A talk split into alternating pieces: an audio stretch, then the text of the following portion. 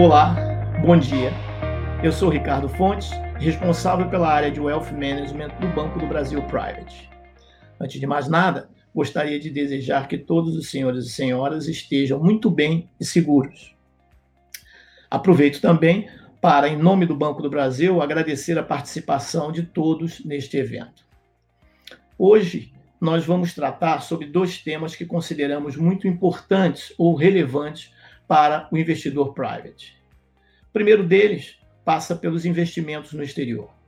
É recorrente a quantidade de dúvidas levantadas por nossos investidores eh, envolvendo seu portfólio de investimento no exterior e os aspectos tributários envolvendo esses investimentos.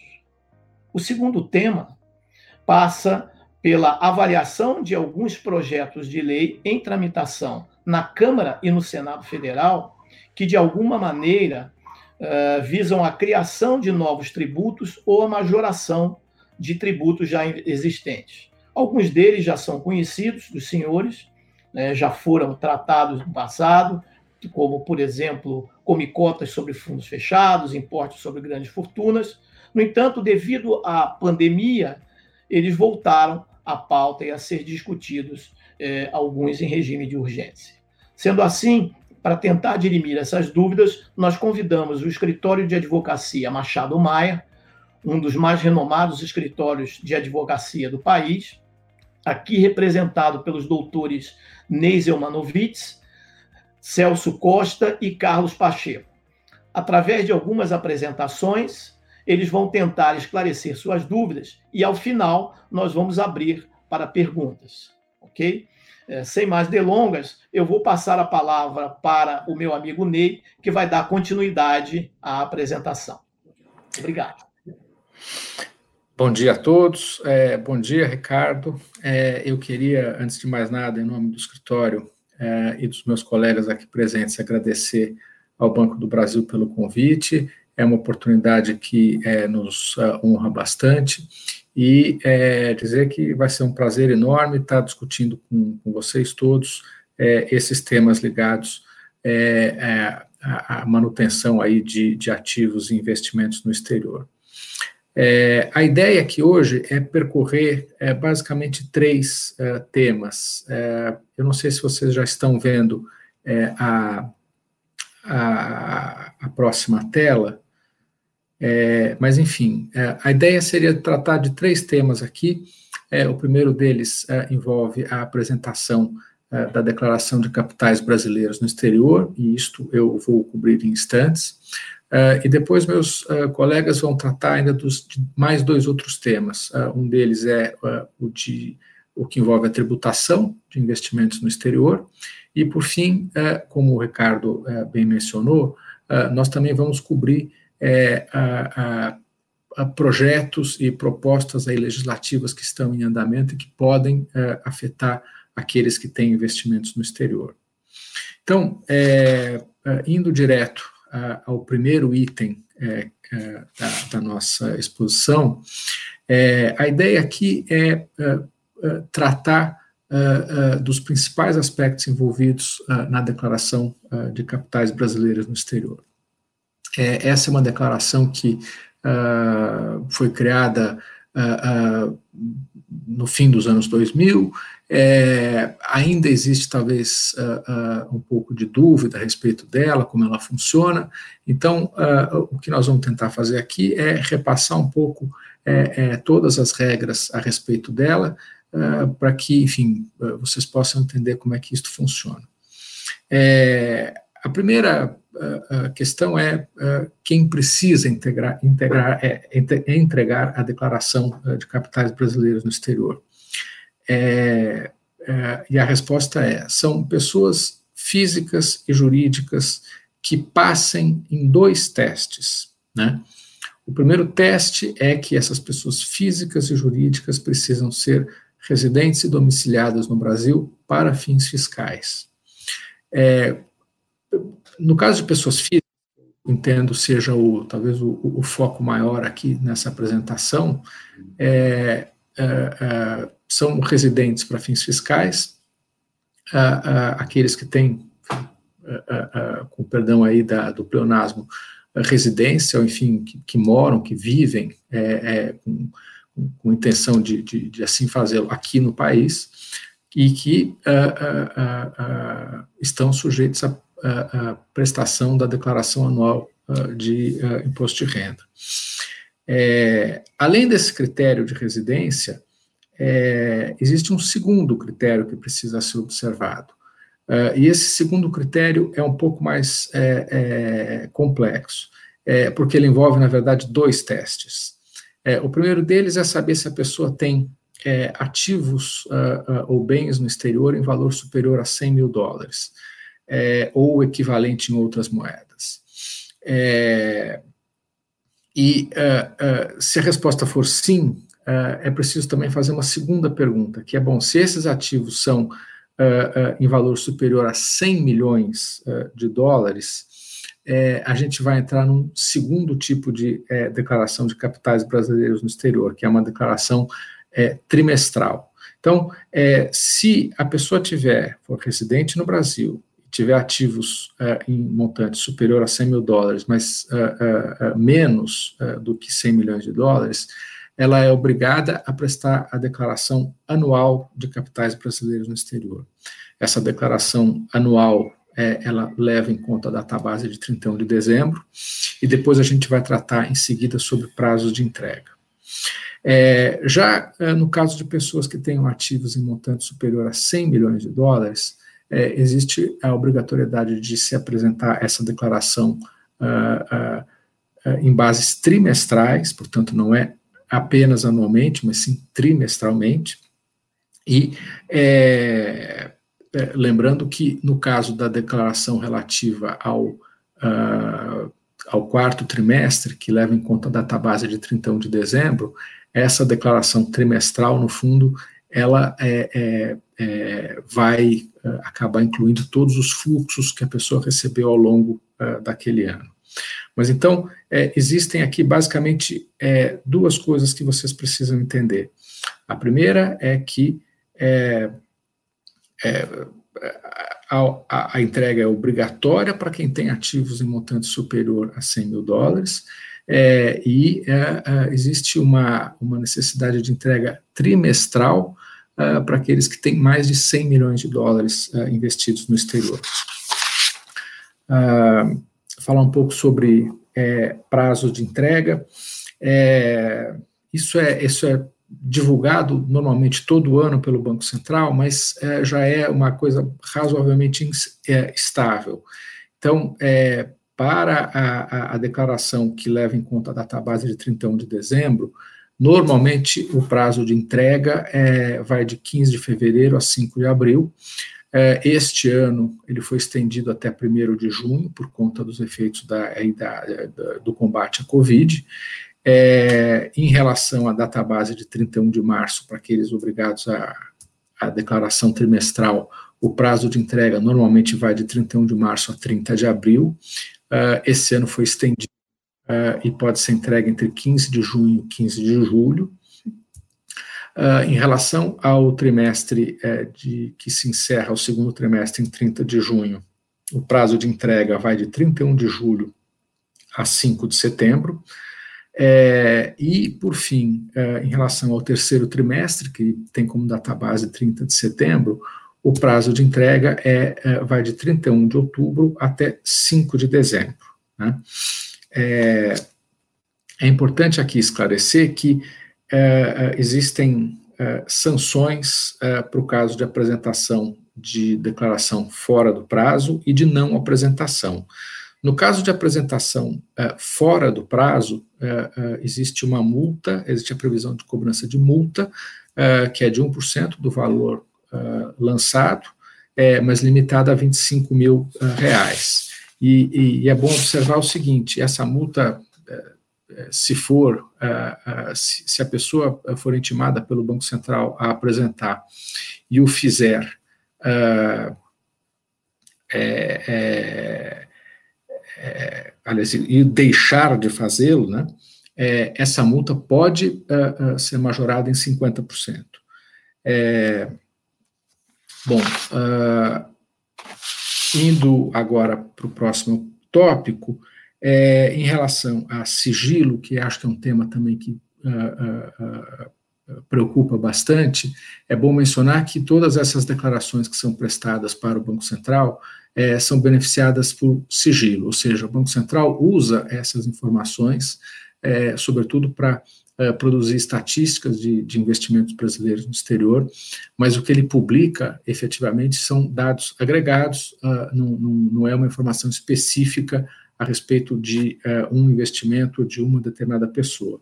É, essas informações uh, específicas de cada uma das pessoas são tratadas de forma sigilosa. Por fim, queria falar um pouco sobre o preenchimento. É, a declaração de capitais brasileiros no exterior, é, ela deve ser feita através do site do Banco Central. É, existe ali um, um, sistema que pode ser acessado, ele vai exigir é, é, algumas senhas, enfim, é, tem todo um processo ali de cadastramento. você pode se apresentar como uh, declarante, é, mas você também pode ter alguma pessoa responsável pelo preenchimento, quer dizer, é, uh, e essa pessoa vai ter que ser identificada também. Né? É, em relação ao preenchimento em si, ele a declaração é relativamente mais simples do que, por exemplo, uma declaração de imposto de renda. a ideia, essencialmente, é você listar dentro das categorias que são apresentadas pelo Banco Central, é, todos os ativos que se enquadrem nelas. Né? É, são uh, seis ou sete categorias, eu não me lembro ao certo, é, e basicamente elas cobrem, acho que quase tudo que pode ser é, é, é objeto de investimento no exterior. Ali há espaço para, enfim, vocês registrarem investimentos em ações, é, depósitos uh, uh, bancários a visto a prazo, fundos de investimento, imóveis, enfim, é, é, é, é bom talvez ter em mente que essa que esse registro ele deve ser feito de uma maneira bem específica. Então, é, quando você tem uh, direitos ou ativos que não se enquadrem nesses itens uh, mais específicos, uh, há ainda, por fim, um, um item mais genérico, que ele é caracterizado como outros direitos e que pode ser utilizado para uh, uh, registro de, de, ativos os mais diversos, incluindo moedas virtuais, uh, trusts, fundações e assim por diante. bom, eu espero ter eh, com isso coberto eh, eh, os aspectos assim mais relevantes da declaração de capitais brasileiros no exterior. e eu encerro aqui e agora peço a para que meu colega Celso uh, uh, continue aqui. É, bom dia para todos. É, como antecipado pelo meu colega Ney Zemanovitz, é um prazer estar aqui com todos vocês, né, a convite do Banco do Brasil, e especialmente nas palavras do Dr. Ricardo e da Juliana aqui, que tem mantido contato conosco. Bom, o nosso tema de hoje o nosso tema de hoje é, na minha parte que cabe, é tratar das, dos aspectos tributários. E sobre isso, vale a pena falar algumas palavras introdutórias. Primeiramente, é preciso ter em mente que há dois grupos é, de rendimentos. Um, que é o rendimento propriamente dito, e aquilo que se enquadra é chamado de ganho de capital. Esses dois itens, eles permeiam toda a sistemática de tributação da pessoa física, seja doméstica, seja com relação a rendimentos auferidos no exterior. É, da maneira pela qual a Receita Federal trabalha, o que nós temos é uma definição legal do que seja ganho de capital, e isso é dado por uma medida provisória, a 2135, artigo 24, e ela ah, diz exatamente o que está na projeção, alienação de bens e direitos, alienação de moeda estrangeira mantida em espécie, liquidação e resgate de aplicações financeiras. É uma definição legal. Exceto que o nome parece atrair é, ganhos de capital no sentido de compra e venda, o que em parte é verdade. Mas o mais importante, no cenário de dúvida, é prestar atenção à definição legal, porque a Receita Federal ela usa esta metode, esse método, e não uma compreensão semântica, ou seja, do conteúdo das palavras em si. Bom, a título de rendimentos, eh, nós temos exemplificativamente lucros, né? Então, lucros recebidos exterior, dividendos recebidos exterior. Temos trabalho, por exemplo, cidadão brasileiro residente aqui presta serviço exterior, uma fonte estrangeira paga e remete o dinheiro para o Brasil ou deposita na conta bancária dessa pessoa física no exterior. Isso tudo é tratado como rendimento. Ganho de capital, é, compra num veículo no exterior, resgate e compra de aplicações financeiras, é, um imóvel no exterior e assim por diante. Bom, feito o esclarecimento introdutório, vamos falar um pouquinho mais agora de cada um desses grupos. Né? É, no Brasil, tanto para o grupo de rendimentos é, como para o grupo de ganhos de capital, o que nós temos é uma tributação com base no regime de caixa. Né?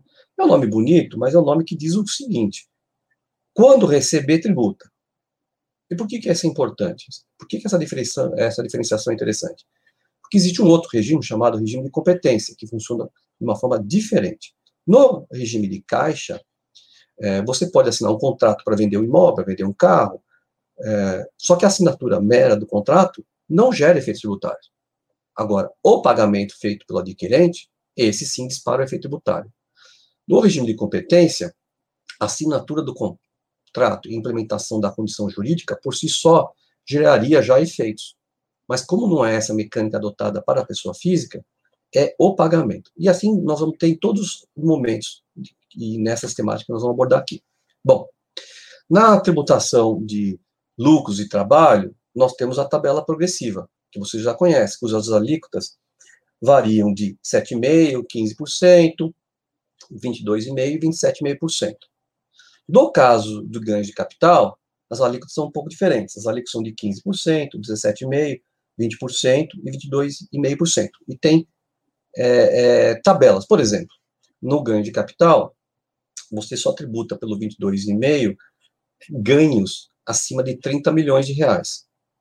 É, na alíquota de 22,5%, é, 20, desculpe, 20%, ganhos entre 10 milhões e 30 milhões. E assim por diante. Então tem uma tabelinha lá, vocês veem a situação, e enquadram a sua proposta, a sua, o caso, e executam a tributação.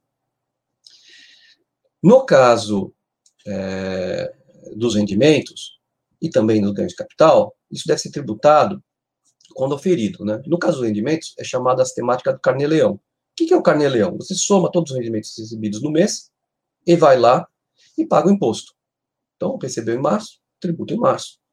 É, no mês seguinte, vai lá, último dia, recolhe, né? No caso do ganho de capital, foi feito o pagamento, você vai lá e paga o tributo. Né? No, na sistemática de ganho de capital, o imposto é definitivo, você não consegue compensar com outros ganhos de outros meses. Né? No caso dos rendimentos, a sistemática é um pouco diferente, porque esses valores vão sendo somados, depois você faz um ajuste na declaração de imposto anual. E tudo sai pela tabela progressiva. No caso dos rendimentos, é, é possível fazer as deduções, algumas deduções típicas que se tem igualzinho às pessoas físicas no Brasil.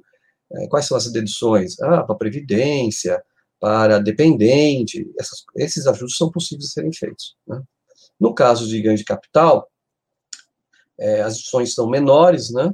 mas dizem respeito a comissões de venda e aspectos dessa forma. Então, quando vocês se depararem com as situações, lembre-se que é possível fazer algumas deduções.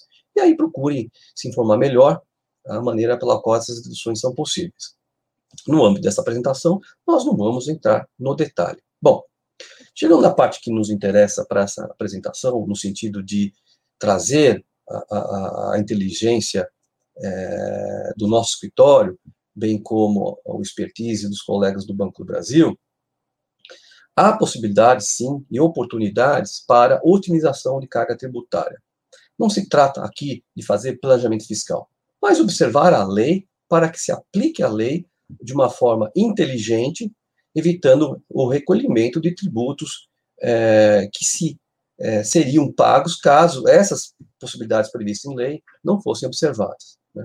A primeira delas, é muito simples, é a, a possibilidade de dedução de impostos pagos no exterior. Então, se por acaso há um imposto pago nos Estados Unidos, e esse rendimento vai ser oferecido à tributação no Brasil, sim, é possível aproveitar esse imposto.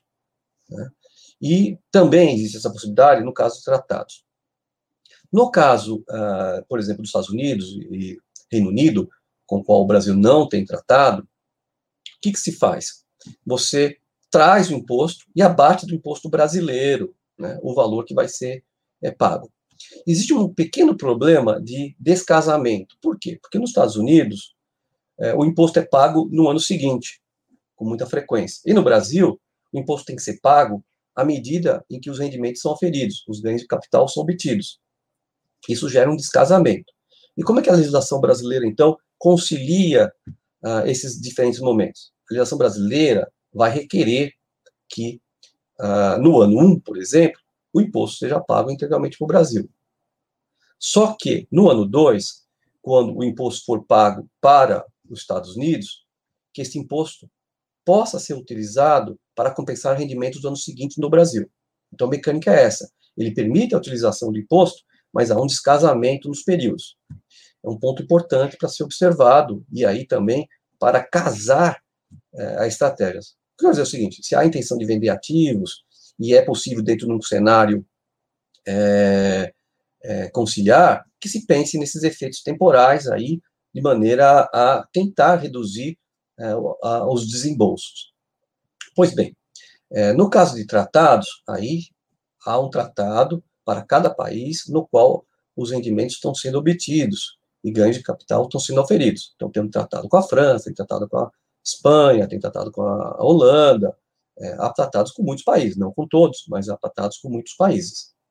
E lá, via de regra, o, são dois mecanismos. Um deles que permite a compensação de tributo, né?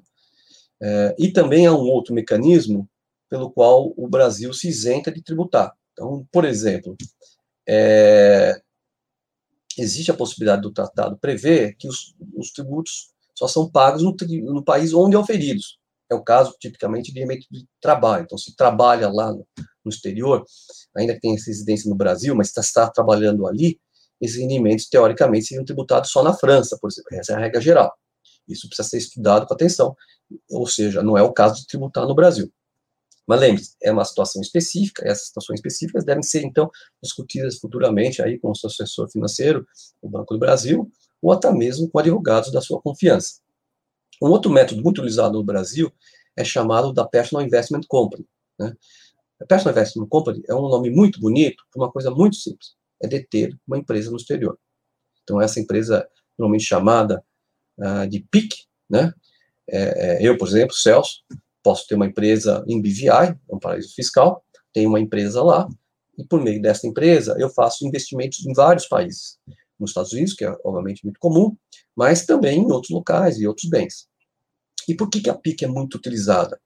Porque a PIC, ela permite é, é, muita flexibilização. Por exemplo, você deixa de tributar os rendimentos quando uma aplicação financeira é resgatada. Isso deixa de acontecer. Esses rendimentos só vão ser tributados quando a PIC distribuir lucros no Brasil. Por quê? Porque é uma diferença. A PIC é uma pessoa jurídica, não é igual a uma pessoa física no Brasil. Tem personalidades diferentes. São como se fossem duas pessoas diferentes fazendo aplicações financeiras. Então, por meio da PIC, quem está oferindo e, e, registrando e fazendo investimento exterior é essa entidade, não o Celso, que está aqui no Brasil. É, e assim, é possível não tributar as aplicações financeiras quando são resgatadas. E aí é possível comprar a ação da, da Ford e vender, comprar ações da General Motors, comprar e vender, comprar ações da Apple, comprar e vender, comprar ações do Google, comprar e vender. E isso não é tributado quando dos resgates no Brasil. Vai gerando um volume de lucros é, no exterior que só vai ser tributado quando os lucros forem distribuídos para o Brasil. Ou então pagos em conta do Celso no exterior. Outra vantagem da PIC é que ela permite a compensação de prejuízos com uma grande flexibilidade. As regras brasileiras de quando a pessoa física faz investimento exterior, ela tem uma quantidade muito grande de restrições e movimentações de perdas. Né? Basicamente, é, os cenários são muito restritos e muitas situações não permite a compensação de perdas. Né? Então, compra e venda de imobiliário. Comprou um imóvel é, lá cinco anos atrás e vendeu agora. Depois, é, teve uma perda nessa venda. Depois comprou outro imóvel e vendeu. Não é possível com ganho. Não é possível levar essa perda do imóvel que foi feita em 2020 para ser utilizada numa futura venda em 2025, por exemplo, né, num ganho no futuro venda. Por meio da PIC você consegue fazer isso, porque a PIC gera tudo e roda tudo junto. É, e não importa a natureza do bem. Então a PIC é muito utilizada é, para essa finalidade. Em 2013, é, por meio de uma medida provisória, a medida provisória 627, houve a tentativa de mudar este regime. No entanto, este dispositivo da medida provisória 627 não foi convertido em lei. Então, hoje nós temos uma sistemática, é, que é uma sistemática muito tradicional, já muito conhecida e respeitada, inclusive pelas autoridades fiscais, de forma é, bastante consistente, e aí nós recomendamos. Junto com a sistemática é, das PICs, um outro instituto bastante conhecido e pensado é o Trust. Daqui a pouco eu falo sobre eles, é, e seguindo aqui, portanto, a linha da apresentação. Um outro ponto importante que vocês devem tomar uh, conhecimento, quando pessoa física brasileira faz investimento direto exterior, é que existe uma sutileza na forma pela qual as variações cambiais são tributadas. Então, se o Celso, por exemplo, ele é, é, compra uma ação é, mandando recursos do Brasil para o exterior e depois liquida, o que vai acontecer? Este investimento inicial, ele é considerado como investimento em reais que foi convertido para dólares para comprar o ativo. Este valor principal, ele é sempre tributado na variação cambial. Então, amanhã depois, vamos dizer, vamos dizer, por exemplo, que a ação não teve nenhuma variação, não teve nenhum ganho. Comprei uma ação é, de, que é, manteve seu valor, de 100 dólares, continuou valendo 100 dólares, mas, no entanto, a, a, o real, infelizmente, se desvalorizou bastante, de tal forma que aquela ação que vale 100 dólares e continua valendo 100 dólares, inicialmente valia 100 reais, vale mil reais. Quando eu resgatar, eu vou ter que tributar isso, o ganho de 900 reais. No caso é, dos rendimentos, vamos supor, por exemplo, que essa ação variou de 100 para 150. Esse 50, quando eu resgatar, eu tributo normalmente. Mas se eu reinvestir de 150, agora, esse rendimento passa a ser rendimento oferido originalmente em dólares. E a variação do rendimento deixa de ser tributada nas futuras aplicações. Há sempre que separar o valor inicial investido, que esse sempre vai ser em reais, né? e, portanto, vai ter como condão a tributação da variação cambial, da parcela do rendimento. Na parcela do rendimento, se for feitas reaplicações e replicações, aquilo que for rendimento no oferido no exterior deixa de ser tributado na variação cambial, o que é uma vantagem muito interessante. Bom, a dificuldade prática que nós temos com nossos clientes é o controle. Porque, obviamente, as pessoas que são muito ativas nos seus investimentos exteriores acabam fazendo várias movimentações. Elas têm que se preocupar, muito antes do final do ano, muito antes do momento de apresentar a declaração de imposto de renda, em ter controles. Então, tem que ter, efetivamente, não só os controles, como as provas documentais disso. Né? São os extratos, tem que ficar pedindo, sim, para o seu, é, seu broker lá fora, para o seu banco lá fora, né? O Banco do Brasil tem essa expertise também, tem assessoria no exterior, está é, tá bem conhecimento, tem bastante conhecimento dessa necessidade, pode auxiliar bastante aqui, né? Então, a nossa orientação aqui é fazer efetivamente um controle de perto aqui, né, por meio de uma planilha Excel, por exemplo, para que isso, é, amanhã depois, em caso de fiscalização, é, seja confirmado e tenha o de acordo da autoridade fiscal. É, agora, voltando um pouco a falar sobre trust, né, que eu apontei e falei um pouquinho, o trust também é uma estrutura muito interessante, mas o trust, ele uh, uh, tem uma finalidade um pouco diferente. O trust é um instrumento primordial para planejamento sucessório. Então, é, é uma forma muito interessante de se é, é, planejar como vai ser feita a transferência de bens no futuro, no caso da ausência uh, do investidor residente no país. Né? É, o trust, vocês têm que prestar atenção, é, tem um, um, ponto que requer atenção e cuidado. E qual que é? O trust é uma figura jurídica anglo-saxônica. Ele não existe no ordenamento jurídico brasileiro. Então, se vocês olharem o Código Civil, vocês não vão encontrar nenhum trust lá. Não existe. Né? O Código Civil brasileiro, ele segue uma tradição é, romana, né? É, não, e latina romana, não segue uma tradição anglo-saxônica, portanto, o Trust não está lá. Mas, é, ele funciona muito bem. De que forma?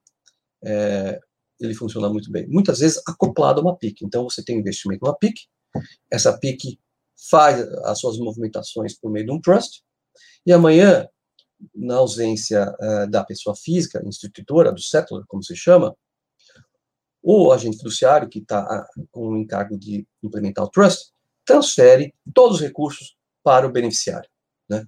de uma forma é, que consta conforme o contrato lá e conforme a vontade do investidor.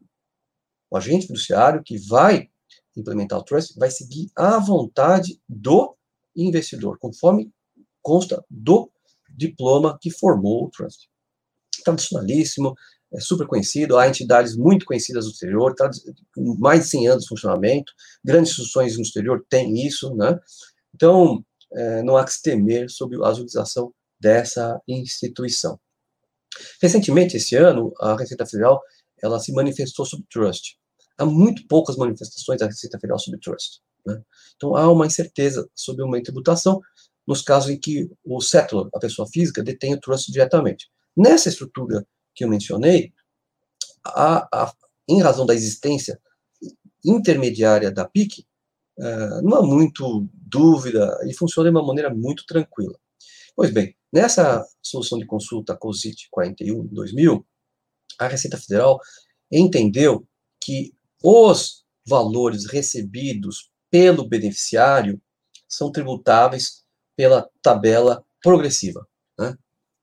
É, Aqui vale a pena chamar atenção para, algum, algumas considerações. Primeiro, é, nós, no Machado Meia, entendemos que a posição da Receita Federal nesta consulta ela merece ser recebida com muito cuidado. Por quê? Porque a consulta foi feita com uma pobreza de detalhes muito é, grande, não dá para exatamente entender os fatos, e a própria consulta, a resposta feita pela Federal, também foi feita de uma forma muito superficial. Então, nós não usamos no Machado Meia essa solução de consulta como um exemplo de análise jurídica é, firme forte, valendo para todas as situações. Né? Valeu para aquela situação específica, mas é difícil estendê-la para as demais. É, nessa análise, por exemplo, não foi feita uma diferenciação entre pecúlio, que é aquele valor que se recebe uma única vez, das situações em que o trust passe a pagar parceladamente aquilo seria a renda. Né? Nós temos um entendimento do escritório, por exemplo, que se for feito pagamento de uma única vez, passar tudo de uma única vez, é, é, não há que se falar de tributação alguma pelo imposto de renda, mas sim é, seria hipótese de outro tributo, se cabível, do TCMD. Né? É, então, nessas situações aí, recomendamos vocês falarem com seus assessores, né, ou advogados de confiança, para levar à frente uma estrutura dessa natureza. Finalmente, abordando o último tópico aqui que eu me propus a falar, eu falo sobre o ITCMD. Né? Uh, o ITCMD ele é aplicável no caso de beneficiários no país de doações feitas por não residentes, né? É, ou então heranças, é, cujo beneficiário é residente é, e é, o ausente, no caso de cujos, é um estrangeiro não residente. Né? É, o TCMD ele tem uma curiosidade é, muito importante, é que, da forma pela qual foi instituído, ele não foi regulamentado essa hipótese de, do, do, do, do ausente estar no exterior. Essa hipótese, ela depende é, de uma normatização adicional prevista em lei complementar que não existe. Né? Em razão disso, a, as pessoas que, os beneficiários que estão nessa situação, eles se deparam com duas possibilidades. Vão lá e recolhem os tributos, conforme previsto nas leis é, estaduais, ou então questionam essa tributação. Há muitas é, jurisprudência no sentido já, é, ou seja, melhor corrigir, há muitas ações nesse sentido, e essas jurisprudências estão caminhando de forma favorável. Nosso escritório, por exemplo, tem um dos primeiros casos sobre a matéria com decisões favoráveis, né, está bem avançado nas discussões, então existe a possibilidade de ah, se argumentar que, dada a ausência de regulamentação em lei complementar, que a hipótese específica onde o beneficiário está no país e o falecido no exterior ou o doador no exterior, que ela não seria objeto de tributação em razão dessa falta de normatização. Bom, eu aqui passo agora, a, espero que tenham agradado, né? Eu aqui passo a palavra para o meu colega Carlos Pacheco e fico mais tarde à disposição para as perguntas que forem existentes. Obrigado, Celso. Bom, primeiramente, bom dia a todos. É um, prazer, é um prazer poder participar desse evento. Em nome do escritório, também gostaria de agradecer ao Ricardo e ao Juliano pela oportunidade. Uh, nessa parte final da apresentação, nós reservamos alguns minutos para falar sobre alguns projetos de lei em andamento no Congresso que visam a majoração para a criação de tributos. Uh, com a perda de arrecadação provocada pela situação de pandemia que nós vivemos hoje, infelizmente, uh, acreditamos que alguns desses projetos podem ganhar um impulso extra na sua tramitação. Uh, o primeiro imposto que nós vamos falar aqui é o imposto sobre grandes fortunas. É um, é um tributo que, apesar de previsto na Constituição, ele nunca foi instituído. Existem vários projetos de lei sobre a criação desse tributo, alguns deles datando desde o início da década ou até antes disso. Só que sempre existiu muita controvérsia sobre a criação desse tributo, com uma baixa arrecadação, apesar de um custo administrativo muito alto, além da fuga de capitais. Uh, também tem a experiência de alguns países europeus que criaram impostos semelhantes e, e depois revogaram esses tributos. Apesar disso, a possibilidade de instituição do imposto sobre grandes fortunas no Brasil é uma realidade que existe atualmente, como já dito, devido à necessidade do governo de cobrir eh, os gastos com as contingências do Covid. Uh, nas nossas pesquisas, nós encontramos 14 projetos de lei em andamento no Congresso, sendo que cerca de 10 deles foram apresentados entre março e maio desse ano. Algumas características comuns sobre esse tributo, uh, nós podemos dizer que são que eles elegem a pessoa física brasileira, ou seu espólio, como contribuinte, ou também a pessoa física ou jurídica estrangeira, em relação ao patrimônio que ela tenha no Brasil. Uh, esses tributos todos prevêem que o patrimônio a ser taxado é aquele em 31 de dezembro de um ano. Uh, é importante destacar, né, que patrimônio ele engloba direitos e dívidas, uh, então não só ativos. Esses projetos prevêem a taxação de patrimônios que variam, sendo que alguns deles uh, prevêem a tributação de patrimônio a partir de 5 milhões de reais. Quanto menor, a, quanto menor o, o, patrimônio de largada, é, menor a alíquota aplicável. Né? Uh, esses projetos prevêem alíquotas de desde 0,5% até 3%. O projeto que nós identificamos, que é o mais avançado, é o de autoria do, do, do senador Plínio Valério. Né? Um pouquinho sobre esse projeto, ele define que o patrimônio tributável é aquele a partir de 20 milhões de reais, ele possibilita que o contribuinte uh, exclua da base de cálculo alguns ativos, como o seu imóvel de residência, instrumentos de trabalho ou alguns direitos de propriedade intelectual. Uh, também tem a possibilidade do contribuinte deduzir uh, alguns impostos que também foram recolhidos sobre seu patrimônio, como ITR, IPTU, IPVA, ITBI, ITCMD. Uh, então, com esses abatimentos, uh, nós podemos chegar a uma situação em que o contribuinte pode acabar não tendo que pagar imposto sobre grandes fortunas. Mas é necessário fazer uma avaliação caso a caso. Uh, esse projeto também prevê a solidariedade da empresa, do contribuinte, se houver indícios de, de evasão fiscal. Ou seja, se o contribuinte transferir algum imóvel que ele tem para uma pessoa jurídica de, que ele possua, é, apenas para evitar o pagamento do IGF, essa transferência pode ser desconsiderada. É importante destacar que é, o PSOL ajuizou no STF, em outubro de 19, uma ação direta de inconstitucionalidade por omissão, uh, dizendo que o Congresso deveria uh, ter instituído o IGF, e eles, inclusive, pedem que uh, seja dada prioridade na tramitação de projetos visando a criação desse tributo. O IGF é um imposto que, se instituído, ele poderia ser cobrado somente no ano seguinte, e também teria que observar o que a gente chama de noventena, né, em que você Uh, independentemente do ano em que o tributo foi instituído, ele, tem, ele só pode ser cobrado uh, ah, 90 dias após a sua instituição. Existem algumas discussões sobre esses projetos. Uh, uma delas é que muitos desses projetos prevêem a tributação uh, em 31 de dezembro de um ano sobre patrimônio existente no ano anterior. Então, aí a gente poderia questionar a constitucionalidade, pois esse tributo estaria instituindo sobre o patrimônio que existia antes do tributo ter entrado em vigor. Uh, enfim, como eu disse, são muitos projetos, uh, é necessário acompanhar o seu andamento, mas a tributação de grandes fortunas pode ser uma realidade no futuro do Brasil diante da situação que nós estamos vivendo. Uh, o segundo tema de projetos de lei que nós separamos aqui é a tributação de dividendos e a extinção do JCP. Né? Uh, nas nossas pesquisas, nós encontramos também muitos projetos, 13 projetos de lei sobre o tema, a maioria deles visando a tributação dos dividendos distribuídos por pessoa jurídica brasileira. Muitos deles também citam a extinção do juros sobre capital próprio, que é uma remuneração paga aos sócios da empresa brasileira, é, que pode ser deduzida do imposto de renda. Uh, esses projetos prevêem que os dividendos estariam sujeitos a incidência de imposto de renda na fonte, alíquota de 15%, a maioria deles.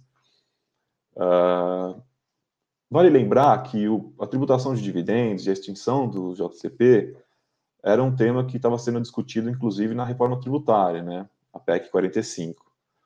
Uh, lá, a tributação dos dividendos ela vinha acompanhada de uma redução do imposto de renda da pessoa jurídica. Nesses projetos que nós identificamos, porém, uh, uh, apenas dois deles citam a possibilidade de redução do imposto de renda da pessoa jurídica. Muitos deles apenas aumentariam a tributação sobre os lucros quando eles são distribuídos na forma de dividendo, com a mecânica da retenção na fonte. Uh, um desses projetos, também vale ressaltar, cita a possibilidade de tributação pelo imposto de renda da pessoa física de valores adquiridos por doação ou herança. Uh, por se tratarem de imposto de renda, né, a tributação dos dividendos e a instituição de, de, do JCP é uma matéria que envolve imposto de renda. Se eles vierem a ser aprovados e transformados em lei, é, eles teriam que observar apenas aquele princípio que nós chamamos de anterioridade, né, ou seja, se instituído num ano, ele pode ser cobrado a partir do ano que vem, mesmo que a sua instituição ocorra é, em 31 de dezembro de um ano. Uh, um outro tributo que nós separamos, que tem tido uh, bastante atividade no Congresso e também nas assembleias estaduais, é o Imposto sobre Doação e Herança, o ITCMD. Ah, como o Celso mencionou, ele é um tributo que uh, pode ser cobrado sobre doações e heranças, e ele tem uma alíquota máxima definida pelo Senado de 8%. Uh, muitos estados já uh, tributam o ITCMD com a alíquota máxima de 8%. Mas existe um projeto de resolução no Senado do autor, do senador Cid Gomes, vale ressaltar que eles prevêem a possibilidade de aumentar a alíquota máxima do ITCMD para 16%. Uh, um outro projeto de lei interessante sobre o, o ITCMD é a possibilidade de tributação sobre doações e heranças de residência no exterior. Né? Como já dito, uh, não existe uma lei complementar regulamentando esse tema, então não pode ser exigido o ITCMD nessas situações. Porém, há um projeto de lei que está tramitando de forma bem avançada no Congresso que prevê a tributação uh, nesses casos. Uh, ele, é de autoria, ele é de autoria da senadora Kátia, do Partido dos Trabalhadores. Uh, no estado de São Paulo, a gente tem um projeto de lei número 250, importante ressaltar, que visa a, a, a tributação do ITCMD nas alíquotas máximas de 8%. Né? Vale lembrar que o estado de São Paulo, hoje, a alíquota máxima do ITCMD é de 4%, então, esse projeto de autoria dos, dos deputados estaduais Paulo Fiorilo e José Américo prevê uma majoração escalonada das alíquotas até 8%, além do fim de isenções e alguns benefícios relacionados a esse imposto.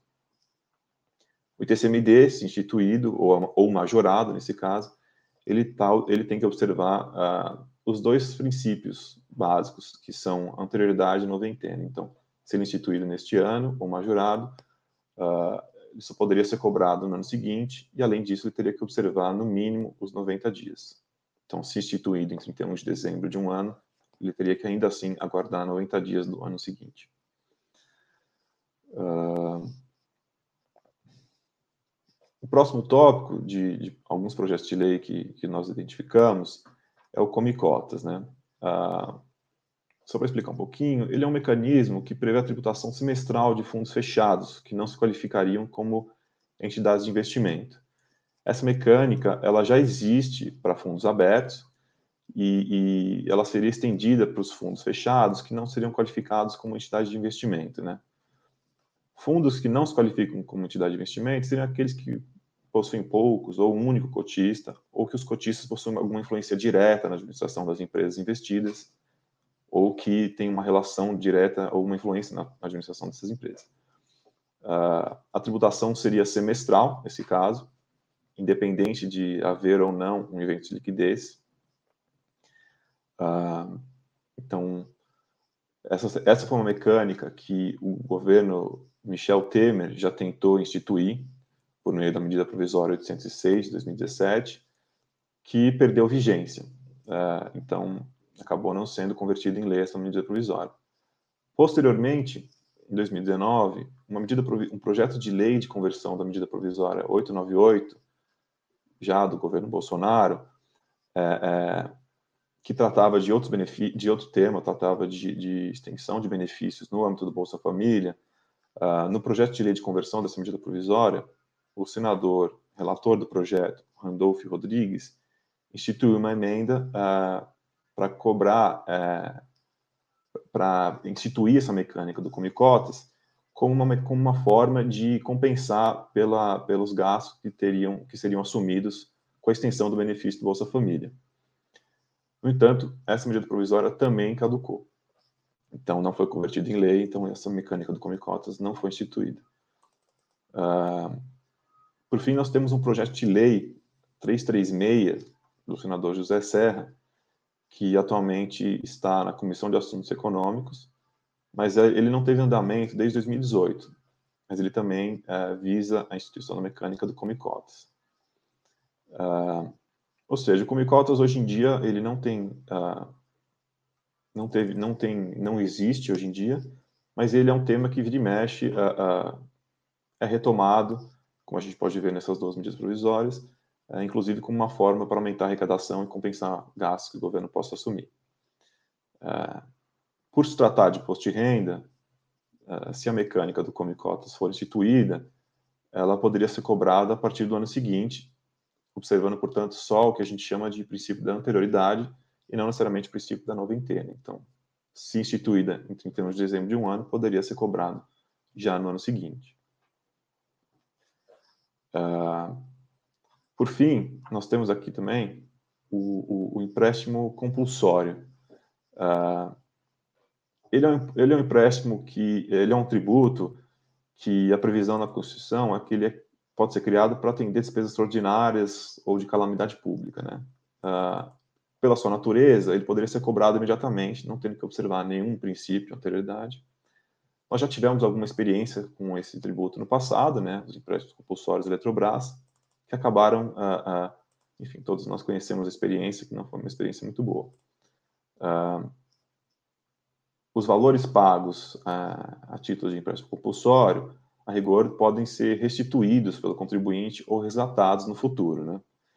Nós identificamos três projetos de lei que tratam sobre empréstimo compulsório. O mais avançado deles é o projeto de lei 34 de 2020, de autoria do senador uh, Wellington Roberto. Esse projeto uh, prevê que pessoas jurídicas com patrimônio líquido igual ou superior a um bilhão de reais estariam sujeitos ao recolhimento desse imposto. Uh, o valor seria de até 10% do lucro líquido apurado no ano, no ano anterior. Há também o projeto de lei 50, que trata da criação do empréstimo compulsório que teria a mesma base de cálculo ou a mesma mecânica do imposto sobre grandes fortunas, com a diferença que esse, nesse caso, o empréstimo compulsório seria temporário, enquanto a situação de pandemia durar, uh, sendo que assim que a situação de calamidade pública for extinta, uh, a sua cobrança seria encerrada e o contribuinte poderia reavê-lo nas formas previstas no projeto de lei. Um,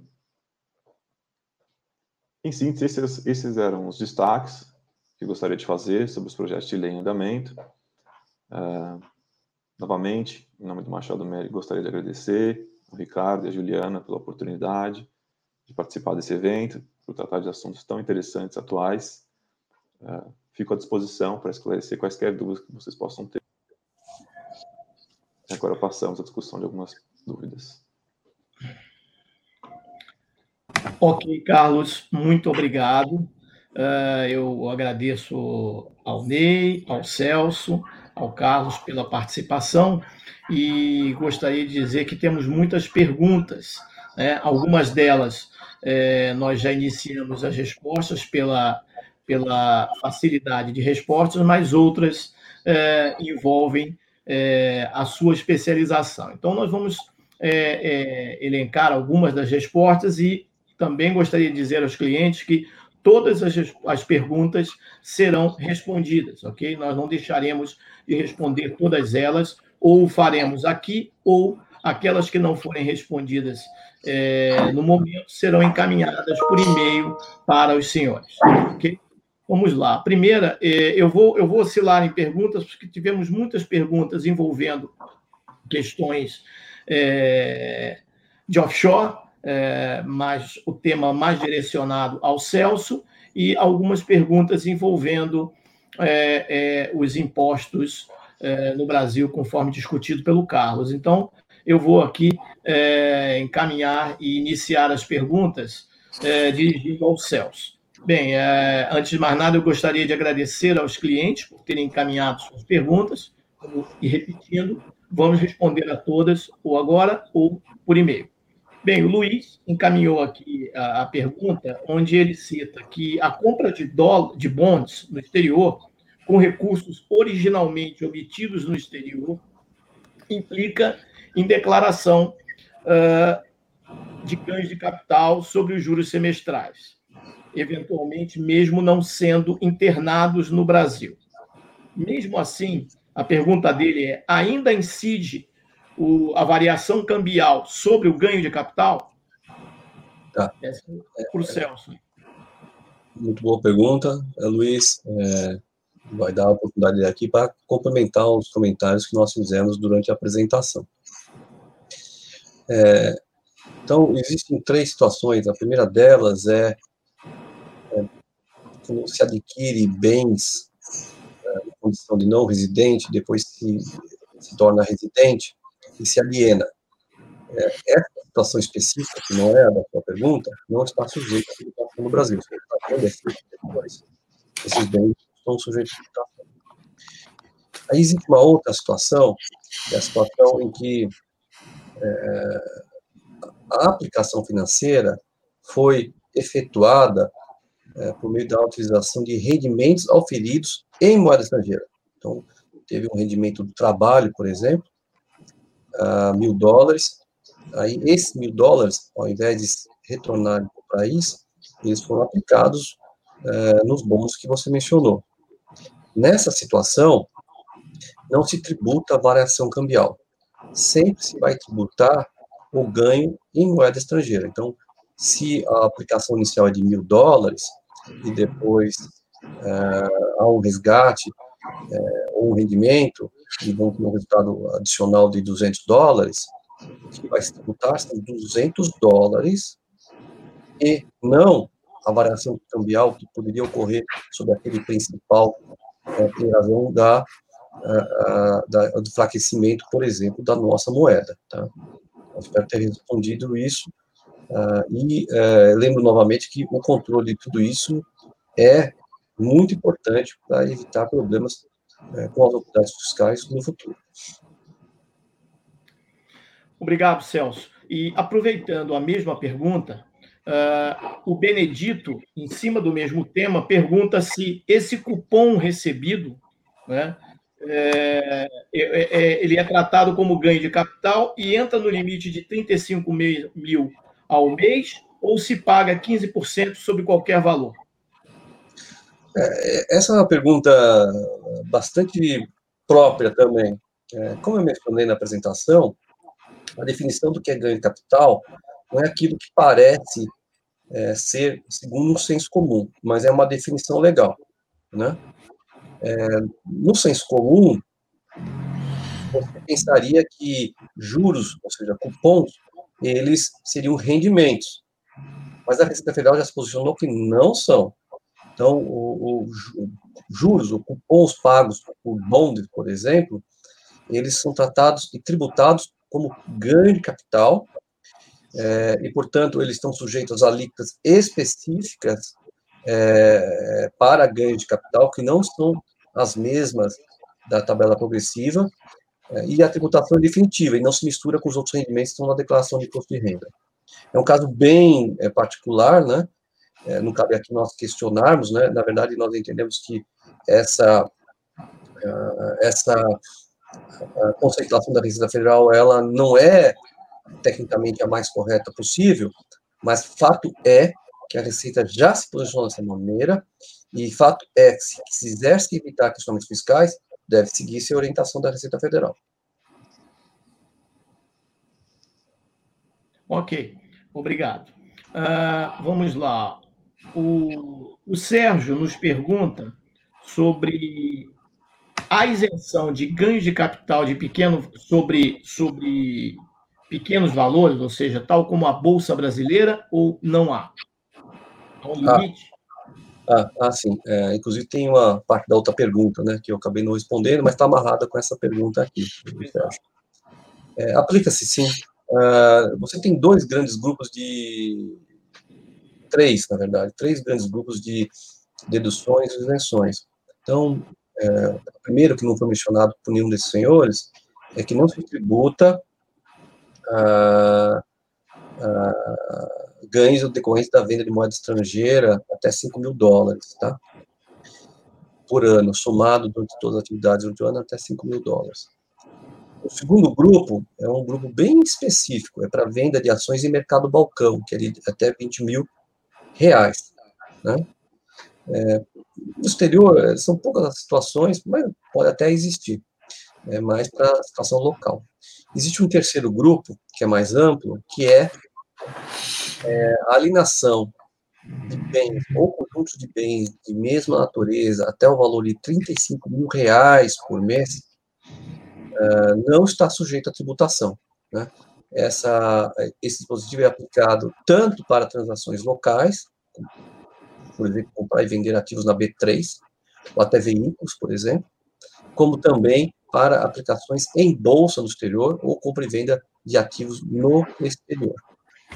É um limite de 35 mil reais é, por valor de alienação né, é, por mês. Obrigado, Celso.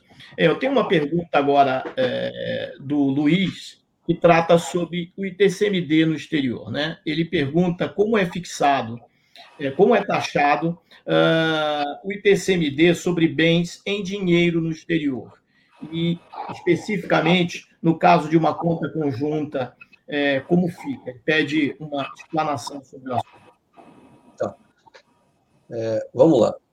É, primeiramente, tem que se lembrar que o ITCMD é um imposto estadual e a sua alíquota varia de estado para estado. Há estados brasileiros que têm alíquota até de 8%. Né? São Paulo, atualmente, a alíquota é fixa de 4%. Né? Em outros estados, você tem alíquotas progressivas, chegam até 8%. O Carlos, meu colega, mencionou que tem um projeto de lei em São Paulo querendo é, majorar essas alíquotas. É, dito isso, é, também vale lembrar que nas doações, eu entendo que é essa situação aqui tratada, tipicamente, é, você tem um imposto recolhido pelo donatário, aquele que recebe, não pelo doador. Né? No caso é, daqui, desta apresentação, eu estou assumindo que o doador é não residente, né? porque se for residente, é, essa discussão não vai é, se assemelhar à discussão que eu fiz na apresentação. Que, que vai acontecer? É, há uma deficiência na legislação na implementação no plano ordinário. E, na ausência dessa regulamentação, em tese, é possível discutir a, a ilegalidade da cobrança desse tributo. Como o senhor sabe, existem três planos legais: a Constituição Federal, as leis complementares e as leis ordinárias. A legislação ordinária do Estado de São Paulo e de outros estados normalmente cobram esse tributo, mesmo quando o doador está no exterior. Ocorre que a Constituição Federal deixou para a lei complementar a regulamentação dessa situação. A situação em que o, o decujus ou o doador esteja no exterior. E essa regulamentação nunca foi feita. É este gancho que permite se discutir na justiça a não aplicação do ITCMD nesta situação. No caso é, de doador, é, vamos assumir então, por exemplo, que o, do, o donatário queria ter uma posição conservadora, não quer nenhuma discussão jurídica, e, portanto, ele vai tributar, tá bom? É, e ele tem bens em conjunto. Pois bem, ele tem que ver é, a situação jurídica do que ele chama de ter bens em conjunto. Se ele tem um bem em comunhão, por exemplo, é, os bens é, são detidos num regime de casamento onde há comunhão para bens, isso pode ocorrer de várias formas, não vou entrar no mérito disso. Então, aquele conjunto de moeda que ele tem, metade já é dele. Então, se por acaso a outra parte está doando, ela só pode estar tá doando a parte que, teoricamente, ele não tem. Então, vamos dizer, 10 mil reais em comunhão. O doador tem que estar tá doando somente 5 mil reais, porque os outros 5 já são dele. Então, esta seria a base de cálculo para a aplicação do TSMD. Se é um imóvel, por exemplo, é, vale olhar o regime de casamento também, e se não for um caso de regime de casamento, olhar lá no regime de imóveis, é, ou então no, no, no, no regime de imóveis no exterior, como é que está registrada a propriedade. Se a propriedade está é, registrada em nome de duas pessoas, aplica o mesmo raciocínio. O problema surge quando se tem pactuado entre as pessoas, mas o título legal não acompanha aquilo que foi pactuado entre as pessoas. Essa é uma situação que se tomar cuidado. Por exemplo, é pactuado entre dois amigos é, que é, o imóvel é em comunhão. Mas quando se vai no registro de imóveis, aqui no Brasil ou no exterior, só está em nome de um. Aí nós temos um cenário que precisa ter é, cuidado, precisa ser analisado caso a caso. É porque, em tese, ele não é detido em comunhão legal pelos dois, somente por um deles. Perfeito. Muito obrigado. Eu tenho agora uma pergunta para o, o Carlos. Uh, o, a, a, Simone pergunta: é, um tema que já volta e meia é discutido é sobre o come cotas é, dos fundos de previdência. Uh, você pode falar alguma coisa sobre isso, Carlos? Existe essa possibilidade? Está sendo discutido ou não está? Bom, obrigado pela sua pergunta, Simone. Uh, de maneira bem objetiva, uh, nos projetos que nós identificamos, não há possibilidade, não foi cogitada, pelo menos, a tributação dos fundos de previdência. Uh, o que acontece são é a tributação dos fundos fechados, né, aqueles fundos familiares, uh, em alguns casos também dos FIPS, né, dos nossos fundos de investimentos em, participações. Uh, especificamente sobre fundos de previdência, nos projetos identificados, não encontramos nada falando sobre eles. Não significa que uma emenda ou uma futura discussão uh, isso possa, isso não possa ser incluído. Obrigado, Carlos. Eu tenho uma outra pergunta para você, é, do Mauro. Uh, ele, ele pergunta o seguinte: é, dentro dessa discussão e da possibilidade de aprovar ou não os projetos, você, você tem um prazo para aprovação, como você citou.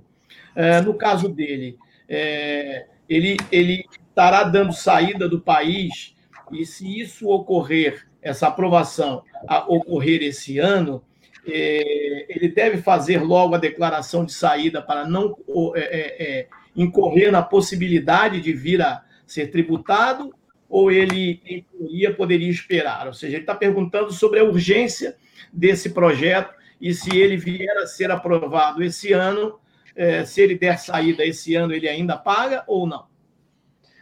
Olha, eu acho que vai depender um pouco é, do tributo que tiver sido aprovado. É, por exemplo, no imposto sobre grandes fortunas, mesmo que ele saia do país e apresente a declaração de saída definitiva né, para a Receita Federal, se ele ainda tiver patrimônios no Brasil, uh, por mais que ele não seja residente aqui, uh, o patrimônio que ele possua no país vai ser tributado. Uh, por outro lado, outros tributos, como nós falamos aqui, TCMD, ou imposto de renda, na medida que eles alcançam apenas os residentes, né, estou assumindo que ele não seria o beneficiário de alguma doação, na medida que eles alcançam apenas os residentes, é, se ele já não for residente nessa ocasião, uh, muito provavelmente ele não seria alcançado. Uh, só que é necessário aguardar e, ou melhor, observar o andamento desses projetos, né? É, como eu falei, existem alguns que já estão muito avançados, mas que é, os, cujos tributos têm que observar o princípio da anterioridade e da noventena. Então, eu acho que o, mais prudente seria acompanhar esses, o andamento desses projetos e, e tão logo esses projetos sejam aprovados ou estejam na iminência de serem aprovados, uh, aí sim, aí sim haveria, digamos, uma urgência e aí sim as medidas cabíveis para a saída do país poderiam ser avaliadas. Uh, isso sempre uh, considerando o período a partir do qual o imposto seria cobrado, né? Ele idealmente não deveria ser residente no país quando é, esse tributo passar a entrar em vigor e ser cobrado. Perfeito. Bem, é, por último, e nós já estamos sem tempo, efetivamente, a, eu tenho uma pergunta aqui da Marisa, que ela pede para repetir os números do projeto de lei relativos ao empréstimo compulsório, mas isso nós podemos, é, Marisa, vamos encaminhar por e-mail para você as perguntas. Nós temos aqui uma grande quantidade de perguntas, infelizmente, o nosso tempo é curto e já acabou. Então, assim, eu gostaria de agradecer a todos os participantes, primeiramente, em nome do Banco do Brasil, em meu nome. É, segundo, agradecer muitíssimo ao, ao Ney, ao Celso e ao Carlos, e, é claro, em nome do, do, do Escritório de Advocacia é, Machado Maia, pela oportunidade de participar do conjunto dos nossos clientes investidores. Muito obrigado e até uma próxima oportunidade. Muito obrigado, Ricardo. Obrigado à audiência. Obrigado a todos. Obrigado.